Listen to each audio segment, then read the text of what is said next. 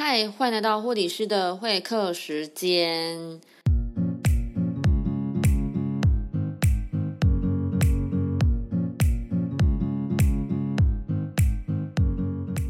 好的，今天这一集呢，就是要带大家了解健检跟体检有什么不一样的地方呢？会做这一集的原因呢，就是因为有朋友问我，健康检查是只要去医院就可以做的吗？对，然后我就问他说：“你是要做全身健康检查，还是一般的劳工体检？”问号，他就说：“哦，原来有分呐。”对，其实名称不一样，那当然做的项目也不一样，而且。钱也不一样。那先来带大家了解的劳工体检，依据职业安全卫生法第二十条以及劳工健康保护规则的第十、第十一、第十二条规定，雇主雇佣劳工的时候，应实行一般体格检查。那对在职的劳工，应实行一般的健康检查，或者是有特殊的工作，他们必须要做特殊的健康检查，针对这些特定的对象来执行。而且其中以一般健康检查规定是由雇主依据劳工的年龄不同而有不一样的检查次数。第一，比如说年满六十五岁以上的人，他每年应该要检查一次；第二是四十岁以上未满六十五岁的人，是每三年检查一次；第三是未满四十岁的人，他每五年要检查一次。这是一个标准的一个 range。那其实要健康检查几次，其实也是雇主说了算。就像我的医院规定，就是研究助理他每三年要体检一次。其实我是一个未满四十岁的人，按照这个 range，其实应该是每五年要检查一次的。但因为医院就这样规定啊，那我们也只能照着做。对，这我觉得这都还 OK。那第二是。那这个健康检查的费用是要由雇主来负担，还是要由个人来负担呢？其实，在职的劳工的一般健康检查费用是由雇主来负担的，而新进劳工的体格检查费用是由双方来协商的。所以，有些人就会觉得说：“哎，我什么？我第一次去这间我工作的地方来报道，然后我还要自己付健康检查的费用啊，好像很不合理耶。”但其实。依照职业安全卫生法的第二十条的第二项规定，雇主应负担的是一般检查的费用。所以，对于新进劳工体格检查的部分，法令并没有明文的规定。这个部分就需要劳工跟雇主自行来讨论，这部分是要由谁来负担的，或者是这个新进劳工，他只要提出他近年来的检查的证明，并且未超过检查的年限，其实也可以不用实行。体格检查，那接下来就是哪里可以做劳工体检呢？是我家附近的任何一家医疗院所都可以的吗？其实劳工健康检查的医疗院所是需要经过认可的，因为依据职业安全卫生法的第二十条的第二项有提到说，劳工的体格以及健康检查一定要在中央主管机关认可的医疗机构来。执行只有经过这些认可的医疗机构所出具的健康检查结果报告书，才是符合法规所规定的检查记录。所以，并不是任何一家医疗院所做的体检都是可以过关的。那要去哪里查呢？你只要上劳动部的职业安全卫生署里面的。劳工体格及健康检查认可医疗机构资讯网查询，名字这么的长，但是没关系，就是 Google 很方便。或者是你想要去到哪一家公司去工作，你只要问他说：“哎，那我要去哪一间医院检查？哪一间是认可的？”其实问里面的主管，他都会告诉你啦。但是或者你很害羞，你不敢问，那就是自己上网查一下，这都很简单的。那或者是你是新进的医疗人员。你可以就是在你自己的医院检查，对，但是你也是需要查一下。如果是那种很小间的医院的话，可能没有，但是基本上的教学以上的医院，通常都是有认可的。那接下来一定会有人问说，那这些的体检的检查有哪些呀？这也是有法律有规定的哦。他所做的检查包括就是身高体重、你的腰围、视力。变色能力就是看你有没有色盲，你的听力，然后还有血压、还有一些抽血的数据。抽血包含的血色素、白血球素、总胆固醇，或者是 GPT，就是血清丙氨酸转氨酶、肌酸酐、三酸甘油脂、高密度脂蛋白胆固醇，这些一般的生化检查啦。那当然还有一些尿液的检查、胸部 X 光啊，或者是各系统的理学检查，就是头颈部、呼吸系统、心脏血管系统、消化系统。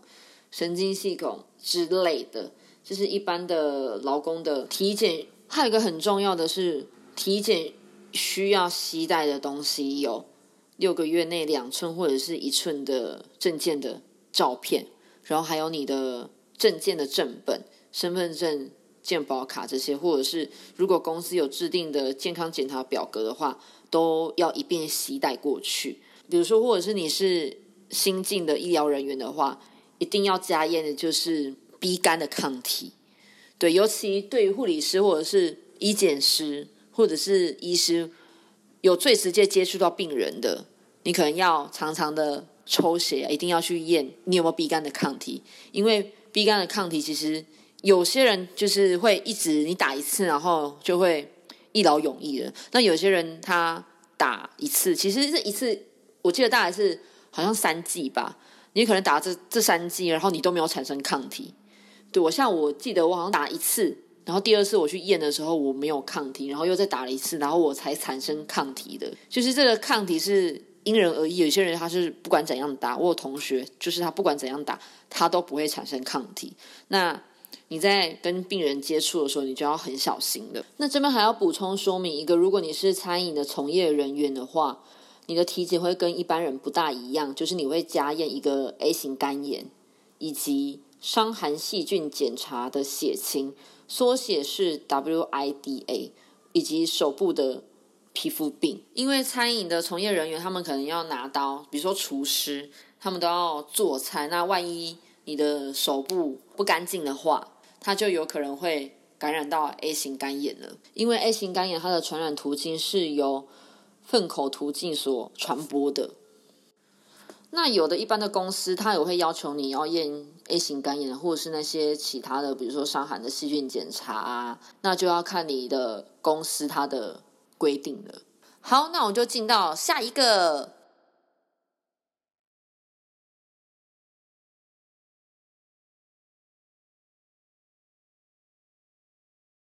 就是健康检查的部分。健康检查又是比较高规格的了。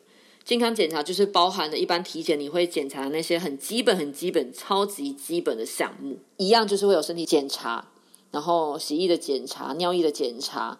但这个体检还会多一个部分，就是粪便的检验。那 X 光检查是基本就会有的。再就是你需要自费的部分，就是内视镜的检查，比如说照胃镜或者是大肠镜，以及。照超音波，他要看你整个，比如说腹部的超音波，去检查整个内脏的状态。还有一个就是电脑断层扫描，基本上都是全身性的啦，以及磁振造影，因为它是一个准确并且是不具侵入性的检查，它要检查这些身体里面的软组织是不是有一些病变的产生。以及最重要的是，很多人他都会加做的就是正子造影，它会侦测到你全身的肿瘤，那这个费用就会比较高了。那身体健康检查它的费用要怎么算呢？第一就是男生女生他们的检查的细节内容就会不一样。第二是有痛跟无痛，比如说刚提到的内视镜、照胃镜有分无痛跟有痛的嘛？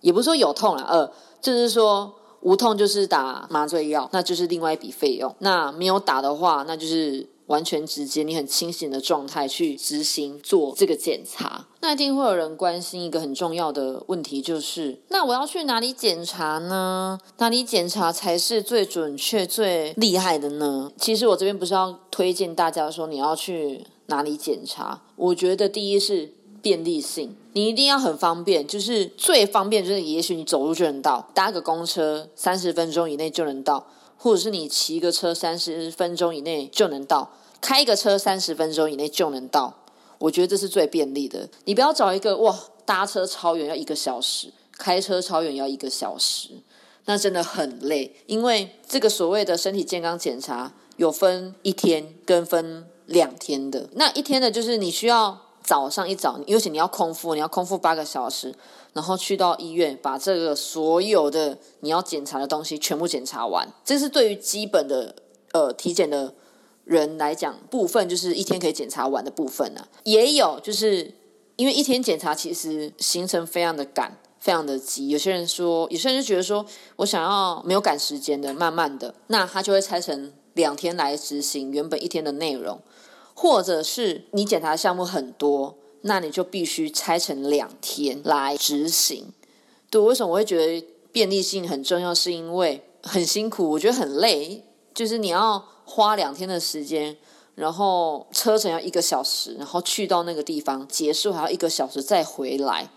我都觉得哇，实在是很辛苦诶。除非你很多的病例都在那间医院啊，或者是你很多的资料，你很真的是很信任这一家医院，然后就是离你家很远，那我觉得嗯，我没有话说，就是依照个人你的喜好，你想要去到哪一家医院，你就去到哪一家医院，因为最主要的就是你要信任啊。